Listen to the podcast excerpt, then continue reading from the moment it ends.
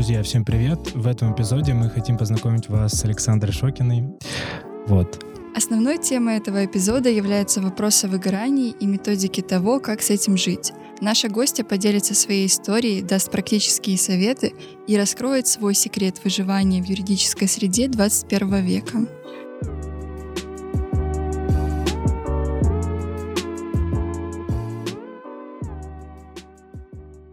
Так, Саш, привет. Э, по традиции мы в самом начале всегда представляем гостя, но сегодня давай ты расскажешь сама про себя, чтобы я ничего не перепутал. Да, хорошо. Всем привет. Меня зовут Александра. Я работаю корпоративным юристом в «Газпром Теплоэнерго». Но свою карьеру я начинала далеко не с «Газпром Теплоэнерго». Э, начинала я ее с госслужбы. Это было Росимущество. Там я, к сожалению, не смогла долго проработать. Опыт был где-то полтора года. Госслужба, она, конечно, интересна, но я боюсь, что она подходит далеко не каждому. И главное это вовремя осознать, что опыт интересный, я его получила, благодарна, до свидания. Ну а дальше я ушла уже в консалтинг, и в консалтинге проработала где-то порядка, в различных компаниях порядка 5-6 лет. Ну а дальше я уже решила, что в, в определенный момент мне был необходим инхаус. Инхаус был необходим потому, что внутри уже вот какая-то была такая подкорка. Ну, ну сейчас мы вернемся к инхаусу. Угу. Да, можно немного сделать шаг назад и вообще поговорить о том, а хотел ли ты стать юристом, когда была в школе? Если честно, то нет. Когда я была в школе, мне кажется, я хотела быть кем угодно, и врачом, и балериной, и певцом, но только не юристом. На самом деле это осознание начало приходить где-то в одиннадцатом классе, когда уже непосредственно твои, ну, твои родители, соответственно, учителя спрашивают, а кем бы ты хотел быть? А ты понимаешь, что нормального ответа в голове, в принципе, у тебя нет. Но исходя из увлечений, то, что нравилась история, естествознание, как-то все-таки было решено, что можно попробовать поступить на юридический факультет. Но еще раз, это вот не было из серии «О, да, я хотела бы быть юристом, адвокатом, прокурором». То есть это как-то было такое потоковое ну, я понял, да. Ну, на, мы тут обсуждали с многими на подкасте и пришли к выводу, что вуз выбирали все случайно. Абсолютно да. точно. Да. Мне вообще показалось, что я не знала даже, какие они есть, если честно, кроме, естественно, Высшей школы экономики и СПБГУ. Но у меня были небольшие проблемы с получением диплома после окончания, точнее аттестата, после окончания школы. Я училась э, в, не в государственной школе, и директор задержала выдачу этого аттестата. Она же должна происходить 20, до 20, по-моему, до 25 мая, если я не ошибаюсь. Но мне выдавали, выдали оригинал где-то в конце июля, а многие вузы не принимают без предъявления оригинала. То есть копии я сдала, а оригиналы нужно было предъявить, я уже, если честно, не помню даже какие даты. И Финек, если честно, был просто универ, который как бы взял. Ну да. Вот мы при, э, в общем и целом, я думаю, у многих похожая история выбора университета. Кто-то, я, например, узнал вообще э, в последний день подачи документов, что в Высшей школе экономики есть такой университет. Вот. А, ну, а про учебу, если на юрфаке, вот у нас сейчас Лена научится, я думаю, ей интересно будет спросить да, по поводу очень учебы. интересно узнать, э, какие предметы на юрфаке были самыми любимыми в период обучения. Наверное, самыми любимыми были все-таки предметы, которые касаются непосредственно это гражданское право и теория, соответственно, лекции, но больше всего впечатляли семинары. У нас э, преподавала Терещенко Татьяна Алексеевна. Я думаю, это для всех очень такой известный юрист. А Терещенко Татьяна Алексеевна преподавала в Финеке? Да.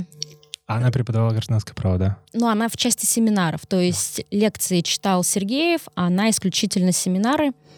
Она много требовала, но она много давала. И семинары всегда были весьма интересными. Это не было, ну, ребята, давайте откроем учебник. А, и вот все, и как бы и тишина, и всем все равно. Нет, очень было интенсивно, эмоционально, с разбором ситуации из ее жизни. И нам всегда, ну, это было очень интересно, потому что это не где-то вокруг что-то непонятное, это конкретный кейс конкретного человека, который практикует. Ну вот, пользуясь случаем, передаем привет Татьяне Алексеевне. Да, да у нас как раз, э, как раз сейчас Татьяна Алексеевна ведет семинары именно у моей группы, и мы еще на втором курсе очень хотели, чтобы она у нас преподавала. Семинары очень нравятся. Мне кажется, после этого многие полюбили гражданское право, действительно начали решать задачи. Я, кстати, соглашусь, я раньше скептически была к нему настроена. Я понимала, что гражданское право, оно весьма такое нелегкое. Мне казалось, ой, нет, не хочу разбираться, сложно-сложно лучше, наверное, уголовное право.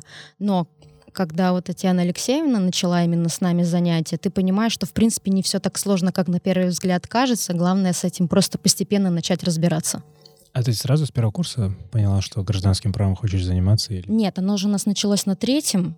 На первом, втором просто были общие как бы предметы, и ты думаешь, э, я точно туда попала. Интереса как такового на первом и втором, если честно, у меня не было. Вот на третьем он появился очень активно, когда уже начались какие-то конкретные предметы, вот процесс гражданский, гражданское право, уголовное право, тоже процесс, тогда подключается интерес. Потому что мы уже говорим не обобщенные какие-то вещи, а конкретика. А в, будучи студентом ты не работала? Нет, я не работала.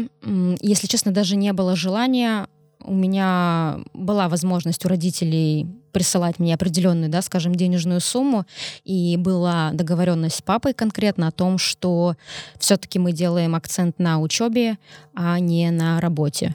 Это вот сейчас, мне кажется, я бы могла совмещать какие-то просто небольшие, маленькие там проекты, понимая, где их хотя бы можно взять. Тогда нет, абсолютно нет. Ну и мы учились до 4 часов дня, это было, я думаю, проблематично устроиться. Хотя те, кто хотели, они всегда устраивались. Ну да, у нас тут вечный спор э, на подкасте. Работать или учиться, или учиться и работать. Всех разные мнения. Вот интересно было. Я тоже согласен, что надо учиться бакалавриат точно. Ну вот у меня, кстати, подруга, она все-таки старалась учиться, и совмещала это с работой в консалтинге, ей было сложно, потому что консалтинг тоже хотел как бы от нее многого. И преподаватели ее тоже не отпускали, как бы давай-давай. Но в итоге это все равно страдает учеба. Где-то что-то как-то ай, ладно, тройка, ай, ладно, как-нибудь сдам. То есть мне тоже кажется, что нужно все-таки расставить тогда приоритет, что для тебя конкретно важнее в определенный период времени а как потом вот э, мы начали разговаривать как раз после университета по, по поводу поиска работы. Вот многие как раз э, есть разные мнения, разные подходы, куда идти.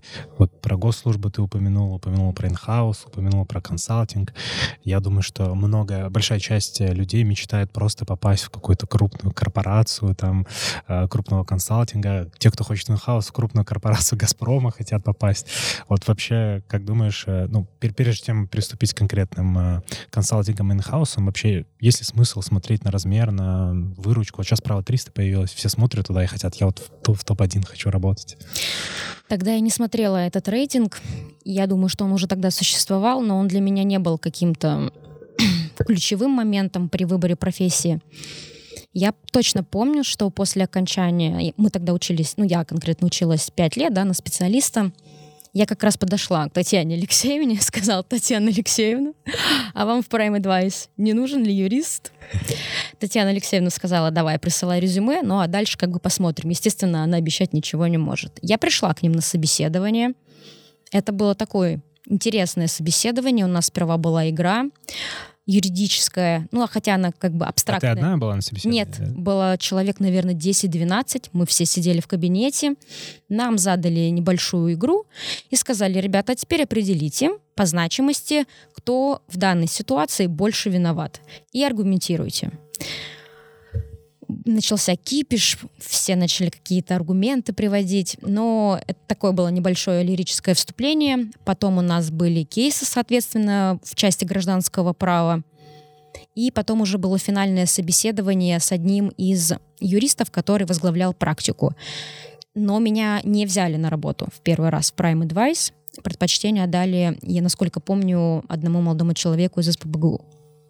Ну и, в принципе, если честно, я себя ощущала некомфортно на данном собеседовании, потому что, когда все представлялись, я окончила СПБГУ, СПБГУ, СПБГУ, и Финек на этом фоне звучал как э, «Ты откуда?»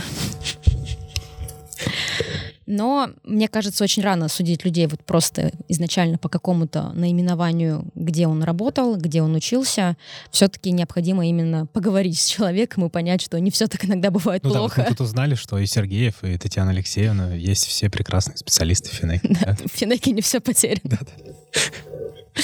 да. Ну, а ну то есть потом? после этого я была, честно скажу, опечалена, расстроена, потому что тебе казалось, ну какая проблема поступить, э, точнее не поступить, а вот конкретно уже работать у данного работодателя, но тебе говорят, извините, но нет, вы нам на данном этапе как бы по факту не подходите. У нас... А это вообще первый поиск был? Это вот конкретный первый поиск, это вот июль-август, получается, в сентябре хотелось бы уже начать свою какую-то карьеру, выйти на работу. И я понимаю, что я получила отказ. Меня это очень сильно тогда разочаровала, именно разочаровала сама я себя, что как бы у меня недостаточный объем знаний, где-то у меня есть какие-то пробелы. И э, было такое просто недопонимание, а что же делать дальше? И мне позвонил преподаватель, который также у нас вел гражданский процесс, и сказал, «А ты не хочешь, вот у меня коллега ищет юриста в Росимущество. Я говорю, м-м, не совсем понимаю, какой там будет функционал и вообще, что они делают. Мне вкратце рассказали. Ну и, если честно, я просто прош- пришла, прошла собеседование, ну и вот полтора года я продержалась, потому что работа отчасти где-то интересная, потому что это все новое, а все, что касается новизны, но ну, мне кажется... Она... Это какой год был? Это 2013 год. Все, что касается новизны, оно в любом случае какое-то время явно интересно, потому что ты с чем-то сталкиваешь, сталкиваешься, что ранее для тебя было что-то заоблачным, неизвестным, даже, наверное, непонятным, я бы сказала. Но зарплата на госслужбе, я думаю, не стоит даже озвучивать какой то уровень цен. Если есть кому помочь тебе еще немного финансово, я думаю, люди справляются. Но для меня это было не очень приемлемо, чтобы мне дальше кто-то либо помогал. Ну вот это совет всем молодым юристам, кто нас слушает, и студентам, что не надо расстраиваться просто, если... Нет, расстраиваться, да, да. однозначно не нужно. Все еще будет у вас впереди однозначно. Потому что это частая история. Ведь меня... Я когда искал практику, как-то на четвертом курсе у нас обязательно есть, чтобы месяц... Угу. Месяц пройти, тоже была. Да, преддипломная практика. И я уже во все места отправлял резюме, во все консалтинги, куда я только не отправлял. И мне просто не то, что не звали, мне просто не отвечали по этому, по мейлу. И да, и также вот потом преподаватель просто позвал в Versus Legal, сказал, вот туда, туда нужно прийти. Ну, они сейчас очень классная юридическая компания развивается. Да, ну, я-то не работаю уже, но, но, практика была крутая. Но практика да, была. Да, да. Вот, э, теперь, наверное, конкретно про, поговорим про дальше, как было после Росимущества. Ну, хотя можно про Росимущество тоже поговорить. Как думаешь? А, я думаю, надо переходить к «Газпрому». Всем, всем, да, надо переходить, все хотят. Интересно, да, всех интересует. Ну, можно вот, если есть один э, какой-нибудь случай из Росимущества, забавный. Забавный? Ну, или что было интересного, необычного, потому что для, для нас, да. Что оттолкнуло, что да, да, понравилось, да, да, да. Для нас необычно, вот там, как-то далеко, я бы так сказал. Ну, во-первых, наверное, что может понравиться студенту, ну, по факту, да, ты еще такой только вот только ты закончил вуз и только начинаешь какие-то свои амбиции применять, на госслужбе может быть очень быстрый карьерный рост. То есть для тех ребят, для которых это имеет значение и важно, что вот ты пришел специалистом, а через год там, допустим, вырос до буквально там замначальника отдела, если для них это очень важно и прям вот у них прям горит, то госслужба, я считаю, это неплохое место, потому что в инхаусе или в тех же консалтинговых компаниях не всегда бывает быстрый карьерный рост. Просто если по... вообще бывает, да? Да, если вообще бывает. То вот госслужба, ты вот прям чувствуешь, что, м-м, возможно, я не настолько плохой специалист, м-м, возможно, они оценят это и это. Но что было такого отрицательного, наверное, мне не нравилась вот эта политика партий, что нужно все настолько жестко, четко. Вот, то есть, если ты опоздал, там, пришел в 9.01, они сперва записывают это какое-то время, потом тебе могут сделать до абсурда замечания в трудовую книжку, и ты думаешь, ребят, ну серьезно, ну я опоздал, допустим, я понимаю, что это правило, их нужно либо принимать, либо нет. Но если ты задерживаешься на какое-то время небольшое, а дальше ты перерабатываешь, то есть ты не встаешь ровно в 6 часов вечера и говоришь, коллеги, всем до свидания, а сидишь и продолжаешь работать, мне кажется, это тоже как-то должно быть отмечено, поощряться или просто хотя бы не делать замечания в трудовую книжку. Но это госслужба, и у нее, я еще раз да, повторюсь, свои правила, ты как бы либо их выполняешь, либо А вот нет. Ты сказала, что работал после шести. Получалось так, что там ночью, там, или вот такое? Нет, на госслужбе прям ночью нет. То есть 6.30, 7, 7.30, максимум это 8 часов вечера. Я ни разу больше, доль- ну, дольше, чем до 8 не задерживалась.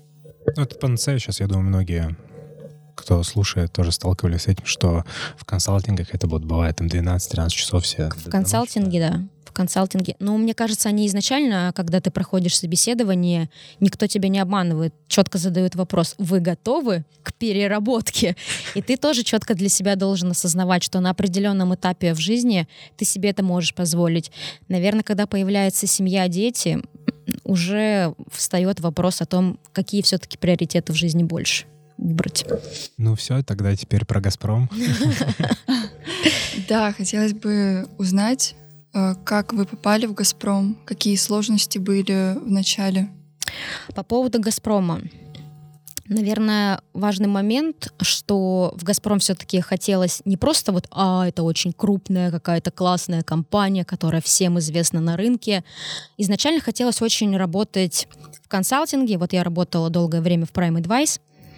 Но в какой-то момент просто у меня наступило выгорание. Я понимаю, что я вижу вот утром, вечером работу, и А уточнение, Prime Advice был после Росимущества, да? Практически, да. Там еще была одна небольшая маленькая консалтинговая компания, а потом, да, Prime Advice. Тяжело просто уже находить в себе именно силы и энергию для чего-то после рабочего дня. А для меня это очень важно, чтобы у меня была в жизни не только работа, но и какие-то еще другие моменты приятные, от которых я действительно получаю удовольствие. Банально просто встреча с друзьями. А ты в какие-то моменты настолько устаешь, что ты ну, просто не хочешь никого видеть, ни с кем особо там взаимодействовать. Просто хочется тишины.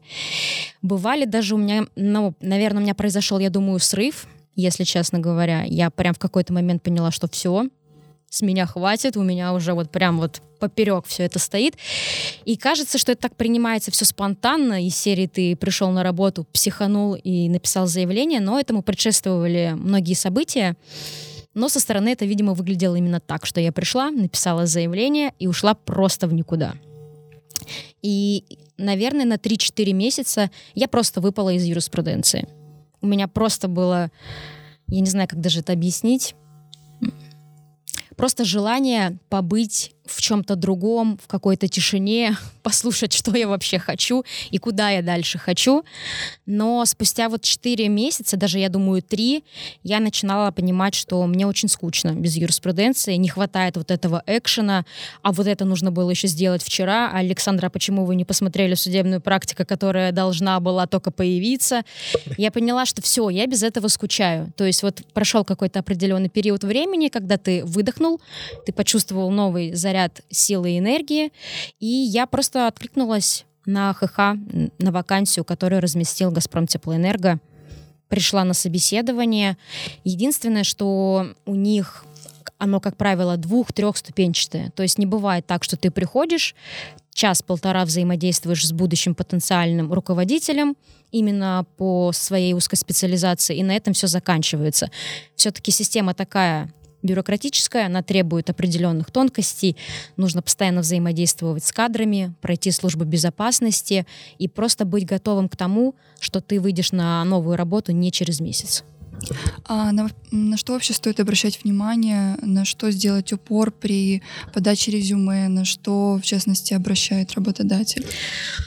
Вот по поводу «Газпрома» я могу сказать на то, что все-таки очень... Дело не в том, что даже какой у тебя был опыт, но работодателю очень было важно, вот если вы, допустим, грубо говоря, я сейчас приведу свою практику, вот если вы там корпоративный юрист, и вы занимаетесь там, я не знаю, сделками с долями, с акциями, там, с участием нерезидентов, то укажите, какое количество их, как правило, было. То есть не просто абстрактно, как и большинство людей, которые в корпоративной практике находятся, занимаются этим, а именно вот цифры. То есть работодателю очень нравились цифры, чтобы четко понимать именно объем тогда какой был у тебя конкретный опыт в той или иной нише.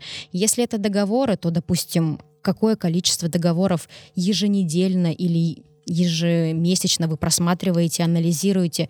То есть вот я обратила внимание на то, что понравились именно очень цифры. Это какая-то предметика, а не абстракция, mm-hmm. что вы исключительно занимаетесь тем или иным действием. То есть, получается, было такое, что в резюме просто надо, если описываем опыт, то надо писать конкретные кейсы, конкретные какие-то, приводить примеры. Я считаю, что да, это все-таки впечатляет, и обычно работодатель зацикливается на определенном и говорит, мне бы вот было бы интересно Расскажите, пожалуйста, про то, как вы сделали вот последний там ваш какой-то кейс. Вы на этом заостряете внимание. Работодатель может уйти в какие-то более глубинные моменты, чтобы понять, насколько вы владеете информацией, что это не поверхностно, что это не скачано из интернета, а действительно ваш случай, и вы готовы с ним поделиться. И время проходит в принципе, очень быстро и непринужденно. Нет такого, что а согласно статье 12 ГК РФ, какие там есть тонкости. То есть эм, сама беседа проходит очень комфортно для всех. А на какую позицию ты первый раз в «Газпром»? На юриста, получается, или нет? Я пришла на ведущего, да, специалиста, ведущий юрист-консульт. И спустя, наверное, ну, месяца три после того, как я прошла собеседование, меня приняли на работу. А, то есть вот этот гэп был три месяца? Да.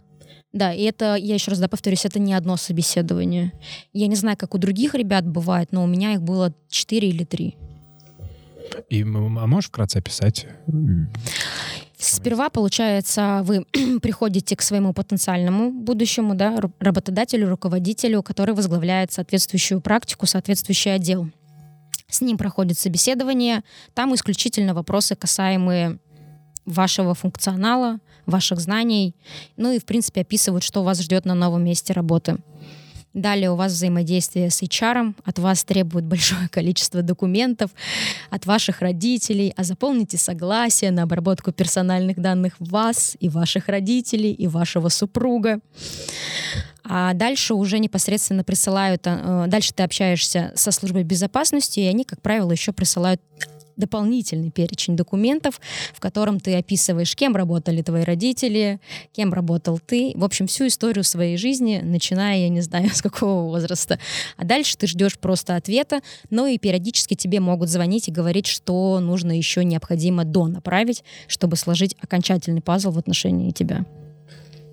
То есть, получается, да, прям четыре круга нужно ада пройти, да, для того, чтобы попасть, да? Ну, я не скажу, что это прям ада. Мне кажется, нужно это просто расценивать как некую такую игру. А ты переживала, когда вот на каждом? А, на первом самом, да, я переживала, естественно. Мне кажется, если честно, я всегда переживаю на любом собеседовании потому что не понимаешь, какие тебя могут ожидать вопросы, насколько ты будешь к ним готов, и как, э, в принципе, впечатлить работодателя, чтобы он сказал, ну вот вы нам точно подходите. А на собеседованиях с HR я, наверное, не переживаю, я, мне кажется, больше чувствую дискомфорт, потому что задаются вопросы, на которые люди, ну, не всегда сразу готовы ответить. В частности, вот вам, допустим, 30 лет, вы не планируете случайно беременеть? Но это такой вопрос, для кого-то он может быть щепетильным, для кого-то он может казаться неприемлемым. Меня просто иногда эти вопросы удивляют. И, естественно, если бы я планировала уходить в декрет, я бы, наверное, не пришла на работу. С другой стороны, все мы разные, я могу говорить только за себя, но вопросы бывают вообще из различных сфер. Если нет у вас недвижимости, каким образом вы планируете ее снимать? Ну, то есть, мне кажется, уже куда-то копать, куда иногда просто не хочется об этом говорить. А был какой-то тимворк, там, к примеру, проверяли как э, психологическое какое-то состояние? Вот я вот знаю, что вот э, в Ильфах такое происходит. У меня друзья работают э, в большой четверке, и они когда туда устраивались, там был тест на 200 вопросов. Там как э, тест Роршаха, им нужно было выбрать Как картинку. профотбор какой-то. Да, да. Я пробовала поступать в большую четверку. Э, у меня тогда были конкретные проблемы с английским языком, которые мне препятствовали, но тест у меня был, но не на 200 вопросов. И там были вопросы, ты иногда читаешь и думаешь, если честно, я не очень понимаю, как это вообще относится к моей работе, и как вы сделаете какой-то психологический портрет Вопросы бывают странные, очень бывают странные. Ну вот а в, в Газпроме... В Газпроме не было. Лично вот конкретно куда я, где я, да, работаю, там же опять же Газпром Газпрому рознь, есть дочернее общество. Вот у меня сейчас, допустим, коллега уходила в другой Газпром, у нее был психологический тест, она рассказывала про вопросы, что склонны ли вы там к суициду, задумывались вы в принципе когда-то либо в жизни о том, чтобы причинить себе какое-то увечье. То есть бывают вопросы, на которые ты, ну, читая которые, ты иногда думаешь, это точно вопросы, касаемые юриспруденции. Ну вот про «Газпром» мы начали говорить. Можно про перед выгоранием, да, еще про «Газпром» чуть обсудить внутри именно. В чем плюсы вот этого инхауса? Плюсы, я думаю, для мне, да, вопрос? Да, а, Я думаю, что плюсы непосредственно, давайте далеко не будем ходить, 2020 год, он для всех так резко начался, ничего не предвещало беды, и тут Тадам. Очень многие работодатели в моем окружении коллеги говорили о том, что им существенно сократили заработную плату. Это касалось порядка 25-30%, а люди на эти деньги, естественно, рассчитывали, потому что очень у многих обязательства там, в виде той же ипотеки, семьи, детей. Но в «Газпроме» не было никаких либо сокращений заработной платы, все было на том уровне, на котором мы были до ковида. И вот эта, наверное, стабильность, она придавала определенный мотивации и спокойствия, которое тогда было очень важно, потому что вот это все облемющее Ой, извините. Слово не выговорила. В общем, вся эта паника, которая происходила в городе, да не только в городе, да, внутри, в принципе, всего мира, она тебя поглощает, захватывает, и хочется, конечно, оставлять какой-то здравый рассудок. И когда у тебя все спокойно на работе, в частности, если мы говорим про заработную плату, а это все-таки немалая часть, составляющая твоей карьеры, то я отмечу это как один из основных таких больших плюсов это стабильность все-таки. То есть а, никак не касается на то, что завтра у тебя будут иные условия труда, которые с тобой не обсуждали и не согласовывали. Счет такой миф есть про «Газпром» про то, что очень много корпоративных всяких штук. Всякие бесплатные английские, спортзалы, эм, бесплатное посещение стоматолога, ну вот и прочее, Да, такие прочее, плюшки прочее. тоже присутствуют. ДМС, он, как правило, очень расширенный, и он касается не только тебя, но и твоего члена семьи. И если ты, допустим, не особо там хочешь пользоваться, то, зная своего, допустим, супруга, он постоянно пользуется моим ДМСом. Ему это очень нравится. И бывает корпоративное обучение, ты сам выбираешь, эм, допустим, нишу, да, в которой ты хотел бы развиваться. Кстати, можно выбрать вообще ораторское искусство, если ты понимаешь, что в этом у тебя есть какая-то потребность, то почему бы нет? Единственный момент в «Газпроме» — это все очень трудно согласовывается. На каждое действие требуется служебная записка, на служебную записку еще одна служебная записка. Но к этому ты просто привыкаешь со временем и понимаешь, что вот механизм функционирует именно так. Другого быть не может. И ты просто к этому привыкаешь. Ну, может быть, так же, как про Росимущество, про интересные какие-то случаи, кейсы. И вообще про предметно там, что ты делаешь, в какой функционал? А, я осуществляю взаимодействие, соответственно, с членами совета директоров и готовлю документацию как к совету директоров, так и к внеочередным общим собраниям участников и акционеров. То есть у нас Какая структура? Вот мы материнская компания, далее мы владеем 30 дочерними обществами, и мы ведем совет директоров как непосредственно в материнской компании в основной, так и во всех дочерних обществах постоянно у нас, э, так как компания все-таки это инхаус, и вопросов рабочих очень большое количество, постоянно требует выхода на совет директоров, то мы просто утопаем в этих материалах, в этих позициях, в согласованиях.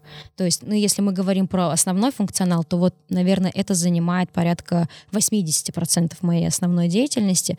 Ну и, естественно, у нас встречаются, вот сейчас завершилась, допустим, у нас реорганизация, вот буквально вчера бывают такие моменты, что ликвидируем там дочерние общества, создаем совместные предприятия, но я не скажу, что это занимает там какой-то основной процент моего времени. А бывает, что какие-то другие, получается, разделы «Газпрома», я не знаю, как правильно сказать, то есть э, другие практики там в рамках э, общество, где ты работаешь, в рамках других обществ подтягивают вашу практику на какой-то сложный кейс, когда не хватает там?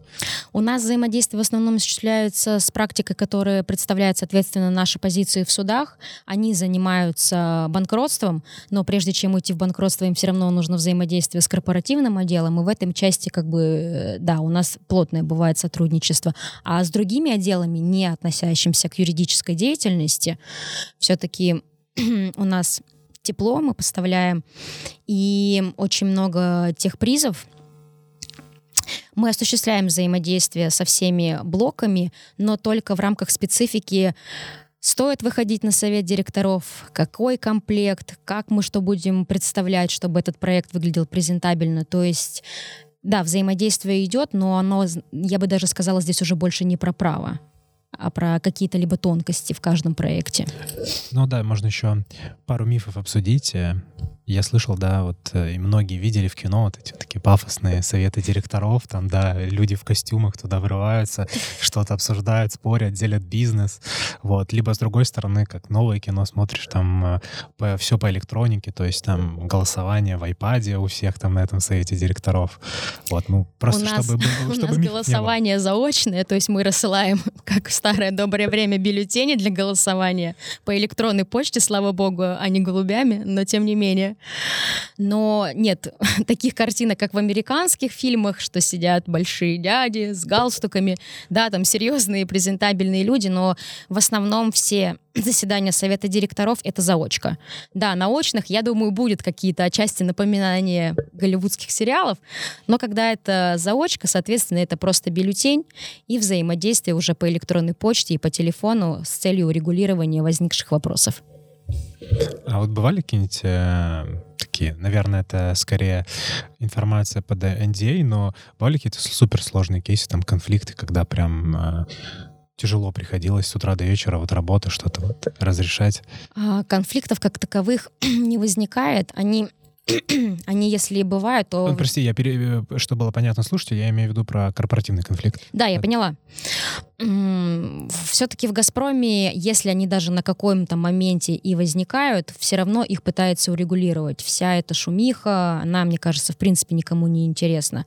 В Prime Advice, да, были корпоративные конфликты, не знаю, мне кажется, наверное, это не очень целесообразно обсуждать все-таки, потому что была определенная тайна в этих конфликтах. Но если общими фразами, мы же можем так себе позволить, то просто бывают такие конфликты, когда изначально люди пытаются договориться, у них не получается, бизнес тупиковый, потому что владение 50 на 50, ты не можешь принять ни одного решения, и люди, когда не могут уже договориться между собой, они принимают, ну, на моей практике были ситуации, такое решение, что тогда полностью, если то есть мы с тобой сейчас не договариваемся, тогда я жираю по-другому, я не знаю, как другое слово подобрать тебя и все, что ты имеешь. То есть конфликты бывают настолько серьезными, что люди уже мне кажется, у них даже в какой-то момент может снести крышу. Ну, это вот ну, частая история в консалтингах, мне кажется, когда, чтобы как-то во многих консалтингах, крупных особенно, если не называть конкретные, бывает такое, что нужно по головам как будто идти, чтобы достичь э, каких-то результатов высоких, и постоянно все хотят как-то с друг другом соперничать. Но, опять же, есть френдли. Э, есть, но я, да. я не встречалась вот с тем, о чем говоришь ты, конкретно я, но в моем окружении таких примеров достаточно.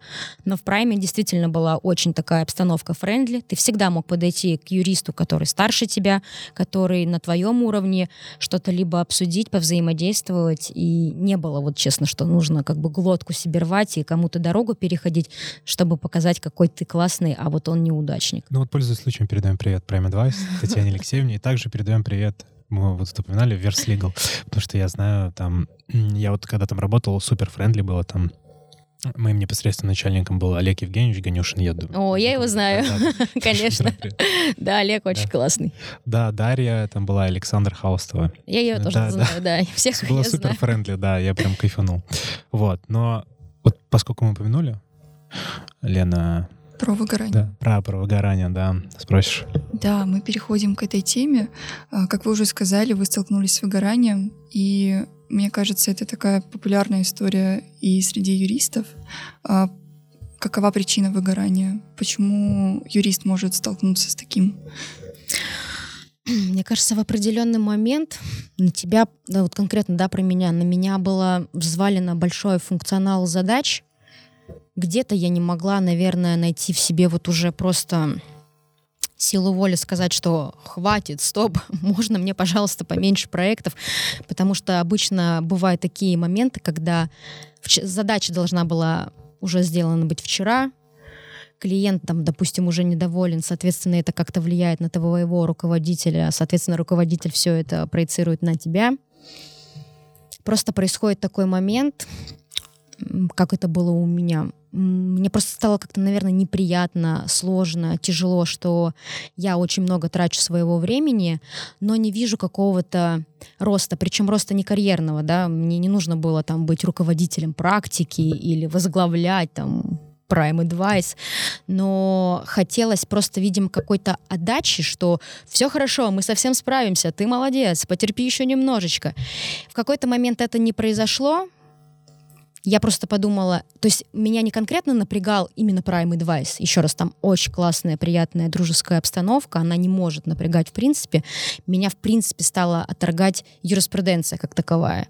Я начала задумываться, а хочу ли я в принципе заниматься ей, а готова ли я столько времени на нее тратить, а может быть это в принципе не мое, может быть я ошиблась. И на фоне всего происходящего, то, что ты смотришь, э, ребенок просто там 15-летний начинает зарабатывать огромные деньги в ТикТоке, в каком-то Инстаграме, ты думаешь, вы вообще кто, ребята? А зачем я училась? А зачем мне это высшее образование? И сперва какая-то злость происходит, потом, в принципе, ты понимаешь, нет, ну у них же получилось, это, видимо, какая-то уже даже зависть, а не злость. Давайте правильно разделять понятия. И я просто в какой-то момент поняла, все, не хочу.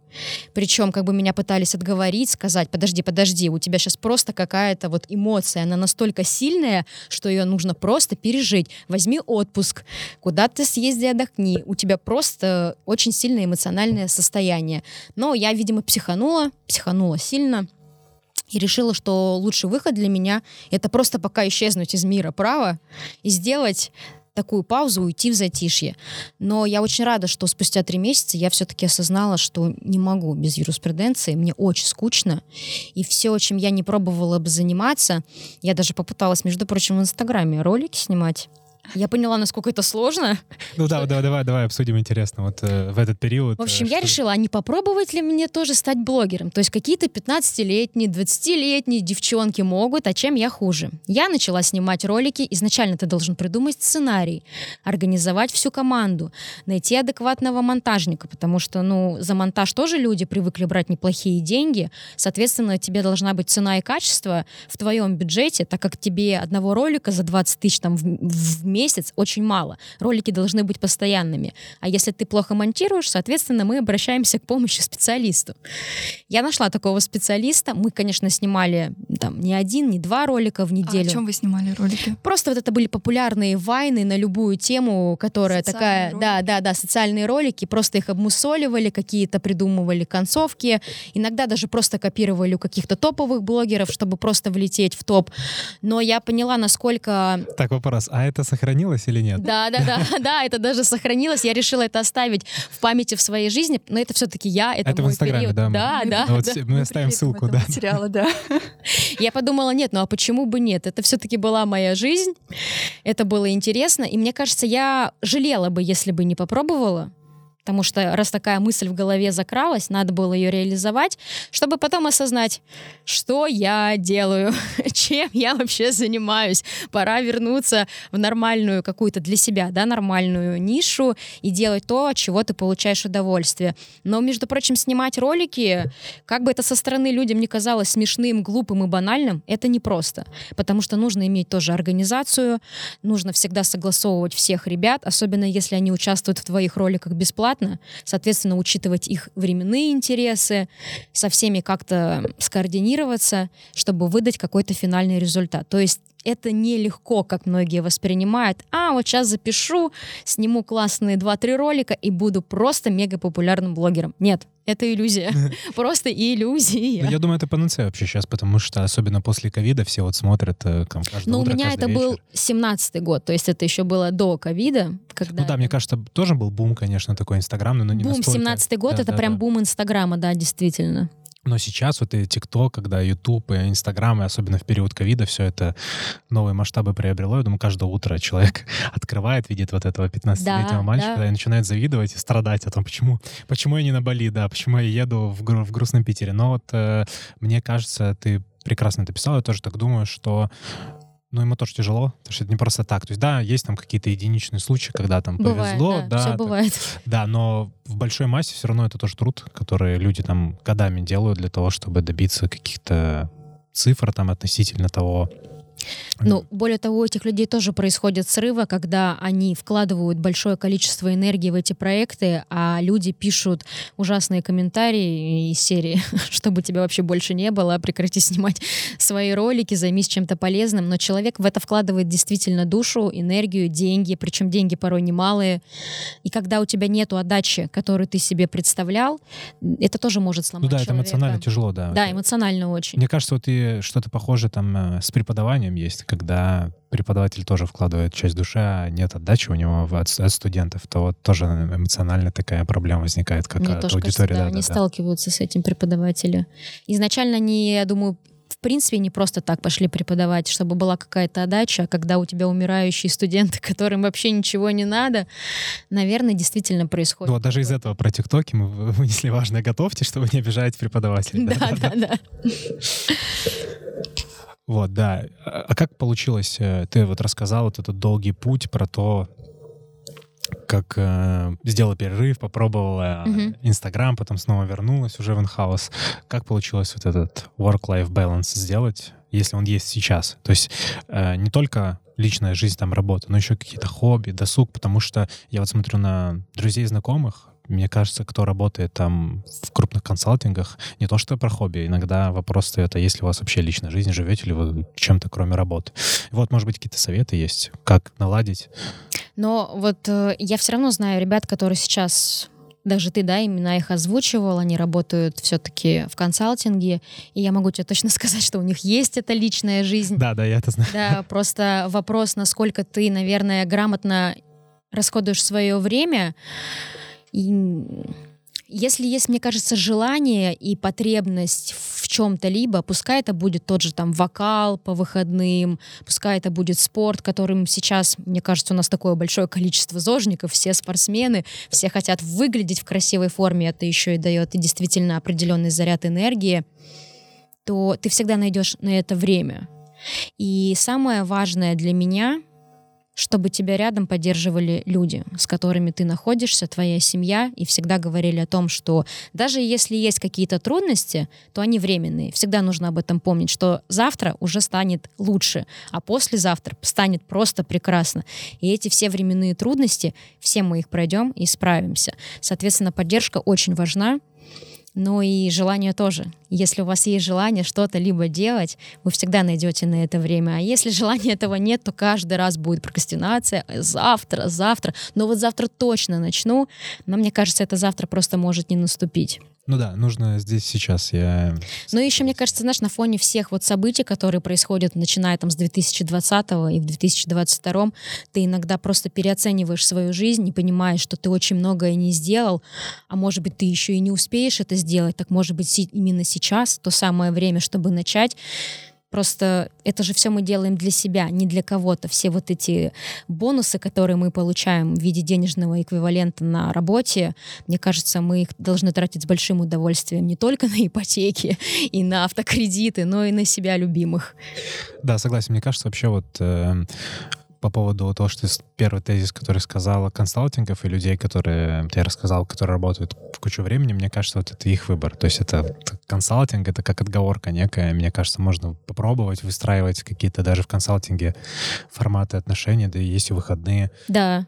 Да, и форматы отношений со своим начальством, о том, что вот там для качественной работы мне нужно то-то, там, для того отдыхать. Я думаю, там. да, обо всем сейчас в современном мире можно договориться. Возможно, раньше все воспринимали, что вот ты пришел в консалтинг, все, ты просто в каком-то заключении находишься, и узник, тебе никуда не выйти, ты должен с утра до ночи работать, но подкупает консалтинг ведь тем, что там очень интересные проекты, ты себя проявляешь не только как специалист вот именно в той нише, в которую ты приходишь, но ты еще аккумулируешь свои знания в других областях, потому что нужно знать другие знания, ну, иметь другие знания, чтобы быть еще более крутым специалистом. И в хороших инхаусах и консалтингах везде, мне кажется, очень важен коллектив. Вот эта коллективная поддержка, она тоже спасает, помогает, потому что... Но я тоже неоднократно видела, как в том же консалтинге люди просто выгорают, им становится тяжело, они просто ничего не хотят, и у меня был очень яркий пример, когда одна из наших коллег, просто потрясающий юрист, девчонка, все у нее классно было, но в какой-то момент вот тоже настолько ей стало тяжело в области права, она сказала, вы знаете что, стану я стюардессой. И успешно, и теперь она успешна в этой нише. Поэтому я, в принципе, никого не осуждаю. Это... Улетела от проблем, да. Да, она улетела от проблем. Это выбор каждого. И если... Главное, чтобы этот выбор просто был в дальнейшем тебе интересен, и ты не пожалел. Вот вот это, мне кажется, очень важный момент. Нам Татьяна Алексеевна периодически говорит на семинарах, девочки, вы подумаете, может быть, еще не поздно уйти делать... Ноготочки? Ноготочки, да, да, да, да, да, нам то же самое делали. Татьяна Алексеевна, да. Девочки, которые нас слушают, еще не поздно, да? Еще не поздно думать. Нет, на самом деле, если посмотреть, то есть некоторые девочки, которые столько могут зарабатывать на ноготочках, такие потом студии разворачивать, что, в принципе, а почему нет? Ну, и применить, да, и применить вот свои знания в области юриспруденции открыть ООО. Ну, хоть какие-то. Ну, вот это вот про всех, кто будет, может быть, захочет сделать бизнес. Вот вам хороший пример, как работать э, со своим персоналом. Обязательно их поддерживать, делать какие-то взаим... взаимодействия, обязательно встречи какие-то проводить. Да. Да, чтобы не было как раз выгорания, была какая-то дружественная атмосфера. А вот по поводу бизнеса, я напомянул, никогда не думала о том, чтобы сделать, может быть, небольшую, но что-то свое, там, кабинет какой-нибудь. Ты знаешь, вот а, по поводу своего бизнеса, я, наверное, сейчас тебе категорически, вот так категорично скажу нет. А, просто по той причине, что у меня у папы свой бизнес, у супруга свой бизнес, и меня очень часто используют как юриста. И стираются вот эти грани семьи, они начинают со мной взаимодействовать как с наемным сотрудником, и происходят очень серьезные порой конфликты. Я этого просто уже столько натерпелась, что у меня они отбили желание взаимодействовать именно вот, ну, вести какие-то свои частные проекты. Я порой, возможно, даже и сейчас была бы не против этого, но я вспоминаю то, что у меня было, и, честно, как-то это мне не внушает оптимизма. Ну, я думаю, что многие вот э, даже в области студенчества, кто сейчас находится, сталкивались с таким, когда родители говорят, ну ты же юрист. Да, да, да, это классика, ты же юрист, причем абсолютно неважно, в какой ты сфере юрист. Налоги, трудовое. Ну ты же юрист. Это да, это классика. Меня тут обманули, посмотри, человек, ты же юрист. Да, да, да, да, да. Я вот забавная история, все... У меня как бы такое бывает, что я не всегда внимательно читаю. Я думаю, все как потребители... Это, мне да, кажется, вообще классика, да. да. да, да. Вот э, недавно история была с победой, что мне там пришлось доплатить за багаж, потому что я вот там не, не изучил там момент с тем, что больше нужно ну, там вот эти требования по поводу ручной клади. Они, у них они жесткие. Да, у них у них жесткие. Я вот это не изучил, и мне пришлось прям там заплатить, и меня заставили заплатить за рейс, как бы, куда летел, и за mm-hmm. рейс возврата. Хотя за возврат логично вроде как можно и не платить, чтобы улететь туда. Mm-hmm. Но я как-то вот слушал э, человека, который сидел на стойке, и сказал, да-да-да, все сейчас. И рассказывает родителям, и мама такая, ты же юрист, как ты мог? Мне просто кажется, что иногда целесообразно просто вот сделать какое-то либо действие, потратив на это меньше сил и меньше там там денежных тех же сумм, чем потом все это будет какие-то либо разбирательства, и ты будешь думать, и зачем я, в принципе, во все в это полез. Ну а иногда включается юрист, действительно, из такого вот недавнего у нас в доме произошла, в частном доме, протечка воды.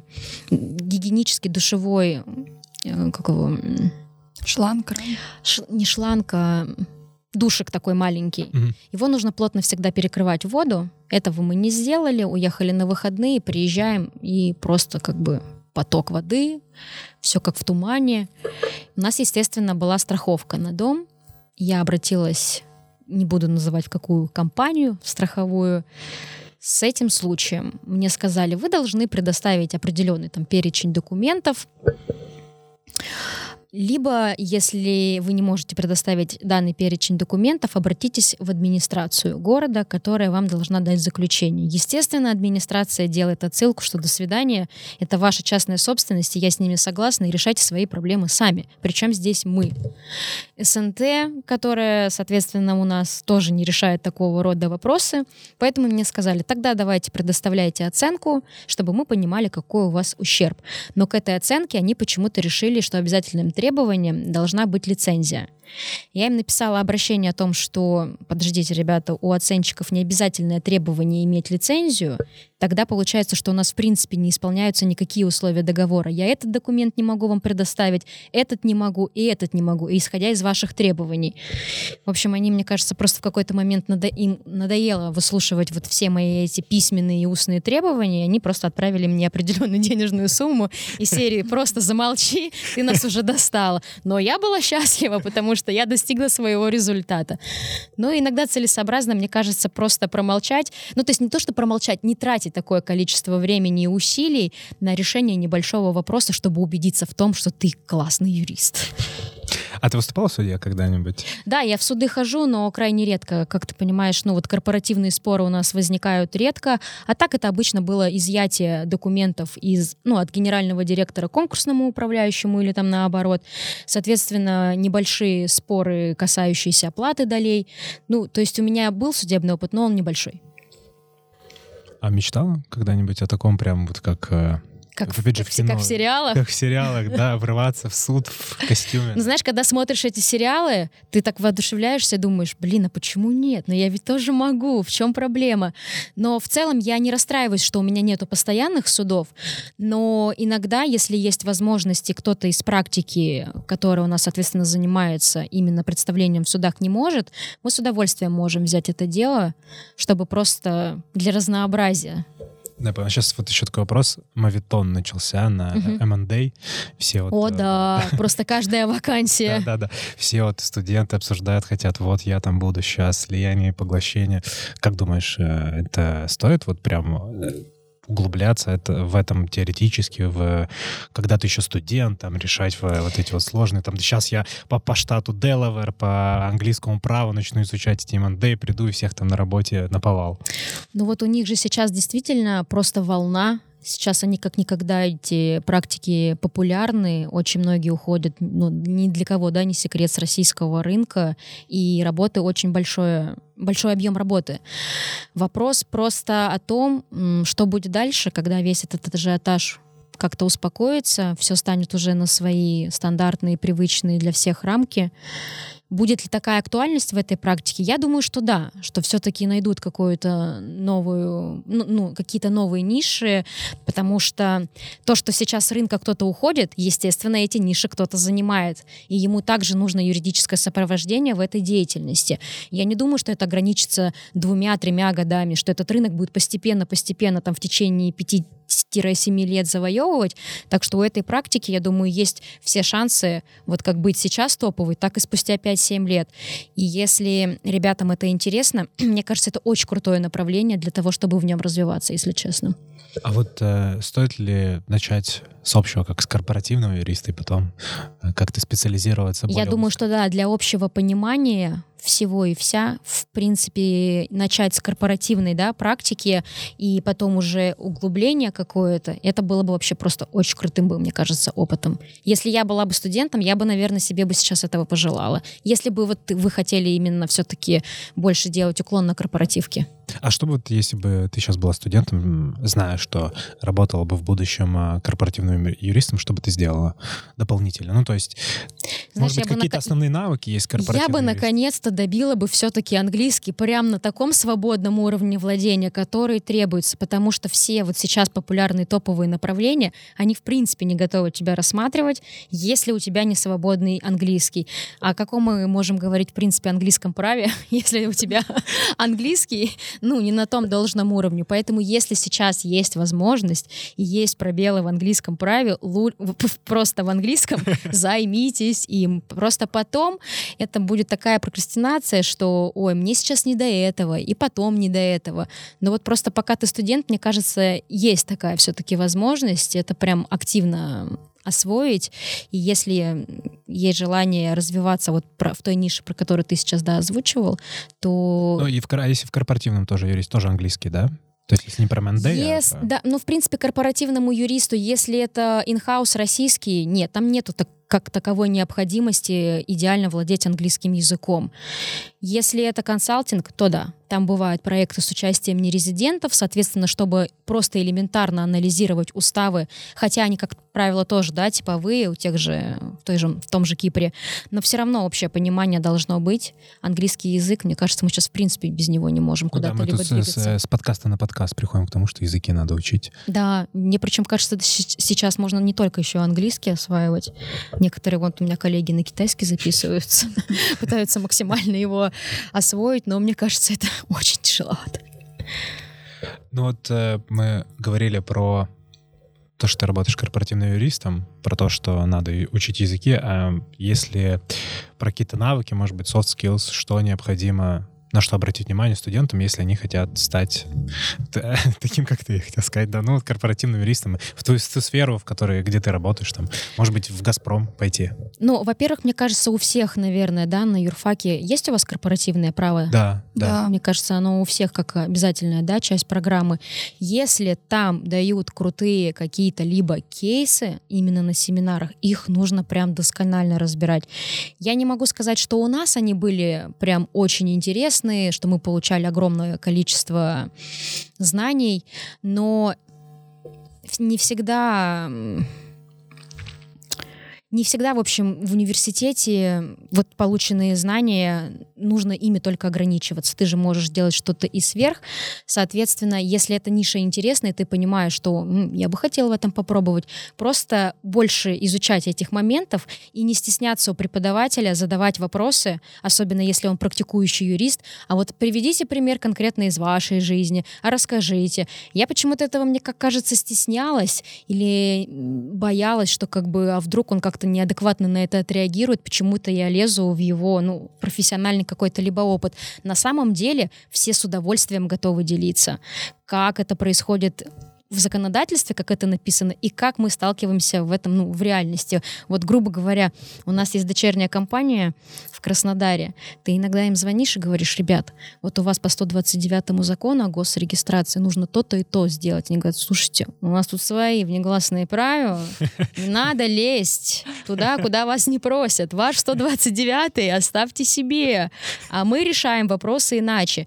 И ты думаешь, действительно, вот, ну, не все ограничивается вот рамками законодательства бывают очень интересные выходы из ситуаций, и нужно не стесняться спросить у преподавателя, как это было именно у него. Ну да, то есть получается такой ориентир на практику сделать, и вот такой, может быть, в этом блоке финальный вопрос. А Сейчас а... еще, кстати, очень круто, да, телеграм-каналы, можно подписаться на юриста, который тебе нравится, он выкладывает интересные, вполне обзоры или какие-то кейсы, мне кажется, их, они бывают настолько достойны, что ты иногда читаешь и думаешь, крутой опыт. У нас много преподавателей ведут свои телеграм-каналы. А, уже многие, да? Да. Ну, это тоже какая-то популярность в последнее время. Очень, да. Большое количество людей. Но это еще как способ э, продвигать личный бренд, э, повышать Почему нет? Да, да, да. рекламировать услуги. Вот, про личный И бренд. располагать да. к себе это тоже, в принципе, очень такой про инст... Вместо Инстаграма, может быть. Да, кстати. У тебя появится свой телеграм-канал. Ну, понимаешь, это ведь тоже работа получается колоссальная, этому нужно постоянно уделять время. Ну да, тратить время надо. Да, это тоже не просто скопировал из интернета, вставил такой, вот, пожалуйста, вам какая-то либо информация. Людям тоже хочется уже, они такие при... привыкли к хорошему контенту. Ну да, можно прям как не какой-то научный обзор там каких-то кейсов, а что-нибудь интересное из практики корпоративного юриста, все равно сталкиваешься, да. да. Ну вот, да, подумаешь. Мы будем все, всем, всем вузам читать, э, сразу у тебя будет подписчиков 500. Класс. Да, про я хотел спросить вот про преподавателя тебя. Мечтал ли ты когда-нибудь и попробовать? Ты знаешь, я до сих пор об этом мечтаю. И очень круто, что так получилось, что ты пригласил, ну, получается, через знакомых, да, пригласил поучаствовать вот в конкурсе, который, да? Как раз через э, Олег Евгеньевич. Да, да, да, да, да. Снова да. привет. Снова привет, Олег Ганюшин. И это очень такой был толчок, который меня, наверное, натолкнул на мысль о том, что а почему бы нет?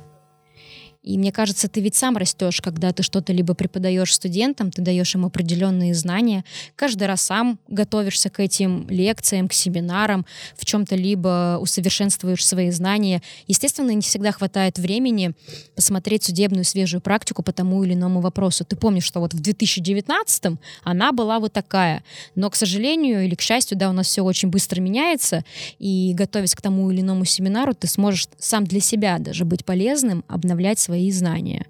Поэтому я об этом, да, задумалась. Ну и студенты несут как бы новую практику, Да. общаешься, да. И на самом деле студенты, мне кажется, ну, по крайней мере, вот могу сказать конкретно, да, про ваших ребят, а просто я была настолько ими впечатлена, они действительно копают, что-то изучают, идут еще более глубже, хотя, казалось, можно уже вот здесь остановиться, так поверхностно на этом заострить внимание, но нет.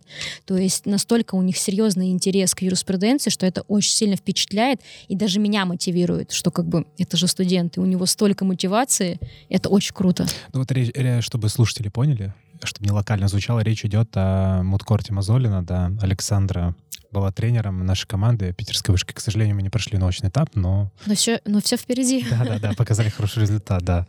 Вот. Что у нас? Мы идем дальше? Да, так у нас еще остались советы. Да, Или- да, да, можно Советы. поговорить про советы еще, такие именно По специализации Да, для да, да. студентов. На что ориентироваться нужно. Это если мы абстрактно сейчас, да, говорим? Ну да, не про корпоративного юриста, а в целом, э, как выбрать себе сферу. То есть не, не все хотят быть корпоративным юристом. Мне кажется, что очень важный такой момент с учетом времени, в котором мы живем. Сейчас постоянно какие-то есть мероприятия, их очень часто организовывают какие-то либо конференции. Это очень важный момент, чтобы обратить на себя внимание. То есть ты можешь прийти, заранее посмотреть, кто будет на этой конференции, отметить, так, вот там Петров, Сидоров, Иванов, уважаю этих юристов, прочитаю последнюю их научную какую-то либо статью, и так подойду и невзначай произведу впечатление, просто начав говорить об этой теме. Естественно, человеку, который написал буквально вот на днях эту статью, ему будет очень приятно, что вы, а, во-первых, ее прочитали, б, проанализировали, и в, вы даете ему какую-то обратную связь.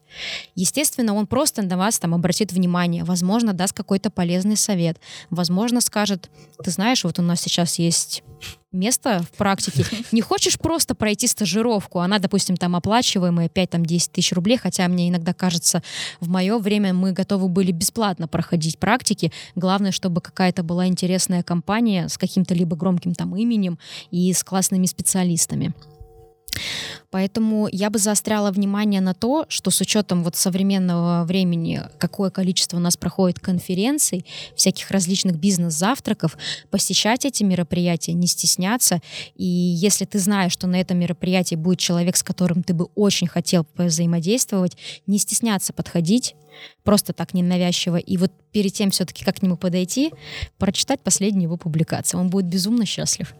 Это вот по поводу еще в добавления к собеседованиям, что многие, мне кажется, делают ошибку и концентрируются исключительно на себе, Да. не изучая компанию, куда приходит, чем она вообще Абсолютно. занимается. Это да. большая ошибка. То есть ты должен понимать, ну, это же общие доступные источники, особенно если мы говорим, я думаю, про консалтинг, куда все-таки, как мне кажется, большая часть людей стремится попасть. Если они прям вот фанаты юриспруденции, ты все равно понимаешь, что возглавляет практику такой-то человек. Соответственно, найти его публикации за последнее время тоже не составляет сложности, если у тебя нормальный интернет.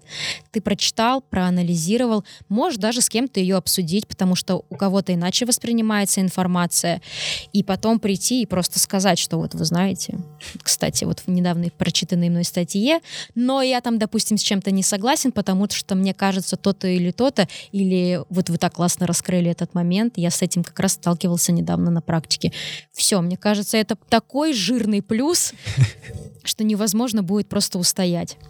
Ну да, вот тут про бизнес-завтраки сказали. Я думаю, что многие боятся, просто думают, что вот я еще не такой серьезный, какие там Это формы. вот, да, самый большой страх, что нам каждый раз кажется, я еще не такой классный специалист. Вот я сейчас посижу в тени, еще, еще чуть-чуть, чуть-чуть, чуть-чуть, и вот завтра или вот через год, ну я точно смогу. Нет, надо действовать сейчас. Вот сто процентов не нужно в себе сомневаться у нас у всех бывают там какие-то трудности, недочеты, где-то какие-то пробелы. Это все можно преодолеть. Но если не пробовать, если не ходить, не пытаться преодолеть в себе вот эти внутренние страхи, они у всех присутствуют, ну ничего не получится. Просто тогда нужно будет ждать чуда, чтобы кто-то когда-то обратил внимание на резюме, позвонил, а так это получается некое сарафанное радио. Ты можешь даже, кстати, на бизнес-завтраке не познакомиться со специалистом, о котором так мечтал, да, то есть не увидишь его, он просто отменит эту встречу и не придет, сорвется. Но ты сможешь познакомиться с таким же студентом, как и ты, который в дальнейшем просто скажет, слушай, а я вот сейчас работаю там-то, там-то, нам нужен студент какой-то, юрист, приходи к нам на собеседование, у тебя получится. И ты такой, а почему бы нет? И так зарождаются новые связи, новые знакомства, которые, мне кажется, иногда очень хорошо заканчиваются. Да, я согласен. Мне вот кажется хороший пример с врачами. Вот я всегда задаю Просто вопрос. потрясающе, да, наверное. Я всегда задаю вопрос, а часто ли вы э, ходите к врачу, которого увидели в каком-то на рекламном щите? То есть мне кажется, что чаще врач — это вот знакомые посоветовали, там, мне там дали рекомендацию, также с юристами. Вот вряд ли, что ты увидел на рекламном щите и сразу такой, все, иду к этому юристу, да. Да, да. Такая сетка, да. Наверное, если это постоянная реклама, у тебя уже этот просто человек вызывает некий ассоциативный ряд, ну просто доверие. То есть, так, я где-то тебя видел, где-то я тебя видел. Но, естественно, когда происходит уже живое взаимодействие, мне кажется, нет ничего лучше, чтобы осознать, что давай-ка мы тебя возьмем к себе на работу. Тем более, как я вот знаю по последним примерам, у меня в круге общения появились молодые ребята, 20-летние, что некоторые просто приходили на стажировку, производили впечатление и оставались. То есть, сходив на одну такую бизнес-встречу, ты потенциально попадаешь на стажировку, а дальше закрепляешь себя как специалист и остаешься в этой компании. Мне кажется, это очень хороший такой момент, на который стоит обратить внимание студентам и не стесняться. Блин, я совсем забыл, что хотел спросить самый главный миф. Забыл, но я его сейчас спрошу про миф. Все говорят, никаких in-house ов после... Ну, все, так э, утрирую, но никаких Мгм. in-house ов, нужно идти в консалтинг, in-house — это пенсия для юриста, и вот такая вот история начинается про in-house. Хотя мне кажется, что совсем все не так. Я тебе больше скажу, мои друзья говорят, что я бабка, которая ушла в in-house. Подожди, подожди, тебе еще только 30, ты уже в инхаусе. Но вот просто есть какое-то определенное время, я для себя это так расцениваю, когда хочется уйти в инхаус. Когда ты, соз- ну, когда ты создаешь семью и понимаешь, что вот э, в ближайшей перспективе у тебя декрет и потом рождение маленького ребенка, все-таки в инхаусе тебе будет поспокойней. Тебя никто не будет дергать, звонить тебе и говорить, а когда ты выйдешь? А нам уже очень нужно. Естественно, если ты классный специалист, наверное, это везде применимо и на госслужбе, и в инхаусе, и в консалтинге. Но все-таки в консалтинге уходить в декрет девушки, да, наверное, попроблематичней. А ну вот а, если с первой работой, такой вот кейс, когда сразу просто идешь в инхаус и не работаешь в консалтинге. Негативно или это не имеет значения? В инхаусе тоже крутой Мне кейс. кажется, что это не имеет значения, но для себя, вот если бы я бы тогда, у меня бы получилось первый раз, да, с Prime Advice, я была бы очень рада, чтобы мой опыт начинался именно с консалтинга, потому что это настолько колоссальный опыт, когда ты понимаешь, что такое вообще юриспруденция, и это далеко не то, что тебе зачастую преподают в университете, это гораздо шире, интересней, и вокруг рядом такая сплоченная команда, которая поможет, подскажет и проведет тебя в этот мир, мне кажется, это очень круто. А в инхаусе есть такое вот, что как рост на госслужбе? Вот такое год за годом? Если мы говорим про «Газпром», про другие, да, не могу сейчас сказать, он не всегда актуален. Есть люди, которые сидят на одной должности 15 20 лет, и что бы ты ни делал, как бы ты ни хотел быть уже там руководителем, при том, что ты вполне уже, возможно, претендуешь на данную должность, ну, если место занято, то карьерный рост, к сожалению, может быть медленным. Но все от случая к случаю. А у тебя есть руководящие моменты? В... Но вот сейчас я стала заместителем начальника отдела. Вот с начала 2022 года. Но это такое получилось хорошее стечение обстоятельств, потому что начальница вернулась в Москву. Зам начальника стал начальником, ну а, соответственно, освободилась должность, и я попробовала свои силы на данную позицию. И как э, удается совмещать? Просто мне вот казалось, что когда ты становишься, прикасаешься к, к руководству, к руководству да, практически юриспруденция начинает нет. чуть-чуть отходить. Не-не-не-не-не. Я для себя это сразу вот на какую-то подкорку положила, что да, естественно, ты в первую очередь, получается, становишься неким управленцем, у тебя другой немножечко становится функционал. Делегирование — это супер, но если ты сам не понимаешь и не владеешь информацией, что делает твой работник, а работник иногда может отсутствовать. Ты всегда должен понимать, что происходит у тебя в отделе, кто решает какую конкретную задачу и какие у нее пути решения. Плюс ребята сталкиваются с, иногда с проблемой, какой выбрать сценарий, там, 1, 2, 3, потому что в «Газпромах», я думаю, в любом инхаусе очень любят дорожные карты. На любой проект 33 версии. Если сценарий будет вот такой, мы пойдем вот так. Если такой, то вот таким образом. Соответственно, ты всегда должен владеть информацией. Я только за это. Так, у нас... Так, последний или, или уже переходим к аутру? Ну давай еще, мне так, мне так нравится. Еще несколько Так. Там, что у нас там в сценарии? А, так у нас, в принципе, все. Мы просто от себя да. можем еще добавить вопрос. Да? Ну, давайте еще что-нибудь чуть-чуть обсудим. Да, давайте. Ну вот, э, ты упомянула про семью. Я вот э, общаюсь, да, со старшими даже коллегами, которые работают э, в крупных консалтингах, и слышу часто истории про то, что вот там мы никогда не, не советуем стать своему ребенку юристом. Там, mm-hmm. история. Это как классика. да, да. Есть такое, что вот э, когда рождаются дети э, у юристов, сразу на подсознание либо хочется, чтобы они тоже стали юристом, либо... Но я тебе на этот вопрос не отвечу просто потому, что у меня нет да, детей, но могу ответить за себя, как за ребенка. Я, когда сказала родителям о том, что я иду на юридический, маме стало плохо. И она такая, боже, какой юрист? Их же просто как собак нерезанных. Ну зачем ты туда идешь? Но не будет там успеха, но ведь там связи нужны. Откуда у тебя связи? Просто я переехала из Ханты-Мансийского автономного округа в Питер. Соответственно, видимо, в голове А мамы... в какой период э, ты переехала? Я в одиннадцатом классе сюда переехала. Я решила, что... Точнее, не я, а папа. А ну как поступать, получается? Папа, нет, я прям одиннадцатый класс здесь заканчиваю. Угу. То есть мы решили, что нужно как-то адаптироваться к городу, закончить здесь одиннадцатый класс для того, чтобы облегчить жизнь и дальнейшее поступление. Уже быть, ну, как-то ознакомиться с этим городом. Поэтому для моей мамы это был шок-контент. Она, в принципе, не понимала, зачем. Были... Я же еще хотела поступать как это тут университет, если честно, называется, сейчас не припомню, в общем, при прокуратуре. То есть э, в дальнейшем тебе дают направление целевое, ты бесплатно учишься, но далее отрабатываешь на прокуратуру там то ли три, то ли пять лет. И, в принципе, такая возможность была. У нас была знакомая, которая могла с этим помочь. И мне сказали, ты что? Девочка-прокурор, все, в семье, ведьма, ведьма, ужас, ужас. Все, у родителей просто паника. И в какой-то момент на меня это даже, если честно, подействовало. Я поняла, что, ну, ладно, можно как-то пересмотреть свои категоричные такие взгляды, что вот только уголовное право, есть и гражданское. Так что нет, мои родители были категорически против данной профессии вообще. Ну вот э, еще один миф э, с родителями. Мне кажется, что многим наоборот начинают говорить, юрист это деньги, юрист а. это успех, тоже, наверное, Зацикливают, да? Да, да, да. Да, особенно если семейное дело. А, ну если семейное, наверное, действительно. И мне кажется, у меня просто в потоке, да, но я думаю, у вас тоже есть такие ребята. Вот, допустим, у меня учились дети судей арбитражных они ненавидели юриспруденцию. Вот просто ненавидели, их воротило от всего того, того, что происходит на юрфаке. И ты задаешь вопрос, ну а зачем ты здесь? Ну тебе это настолько неинтересно, это видно, это считывается. Мама сказала. Но я, конечно, не эксперт по чужим семьям, и, в принципе, не стараюсь в них не лезть, но если, наверное, тебе это настолько чуждо, вообще ты не понимаешь, зачем, можно, мне все-таки кажется, найти в себе силы и поменять специализацию.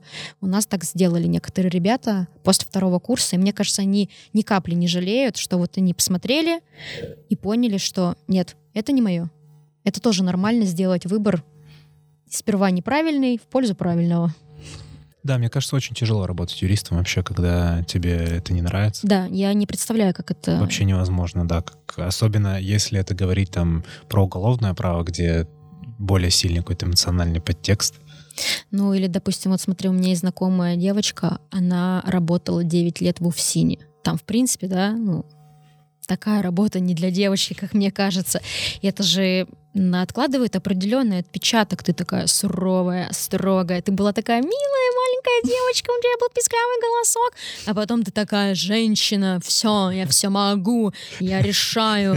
И ты так иногда смотришь, думаешь, ого, какая трансформация у человека за определенный период времени произошла. То есть работа все равно накладывает отпечаток на нас, но если она тебе не нравится, не приносит удовольствия, честно, мне кажется, я бы не смогла, наверное, заниматься этим. А вот про судьи. Ты упомянула, что у некоторых э, твоих одногруппников, однокурсников угу. родители были судьи.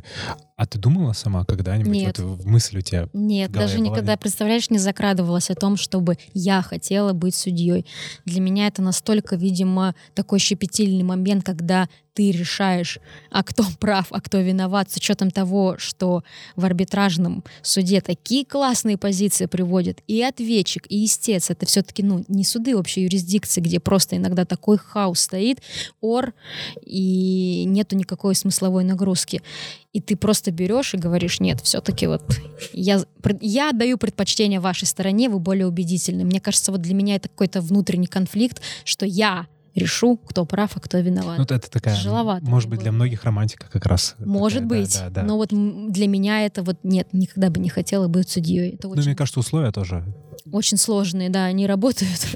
Я, я недавно видел, у одной судьи было 88.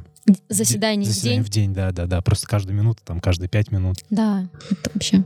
А вот, ну, когда ты выступала в судах, было такое, что... Волнение? Ну, а, минута, например, у вас минута, чтобы... Было.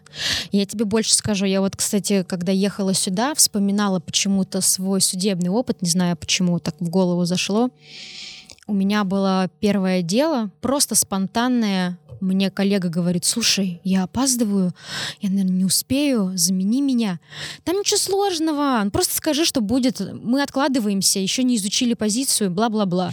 Я говорю, то есть я просто прихожу и довольная ухожу. Она говорит, все верно. Я пришла, меня просто разнесла судья, она мне сказала, где вас вообще таких юристов берут?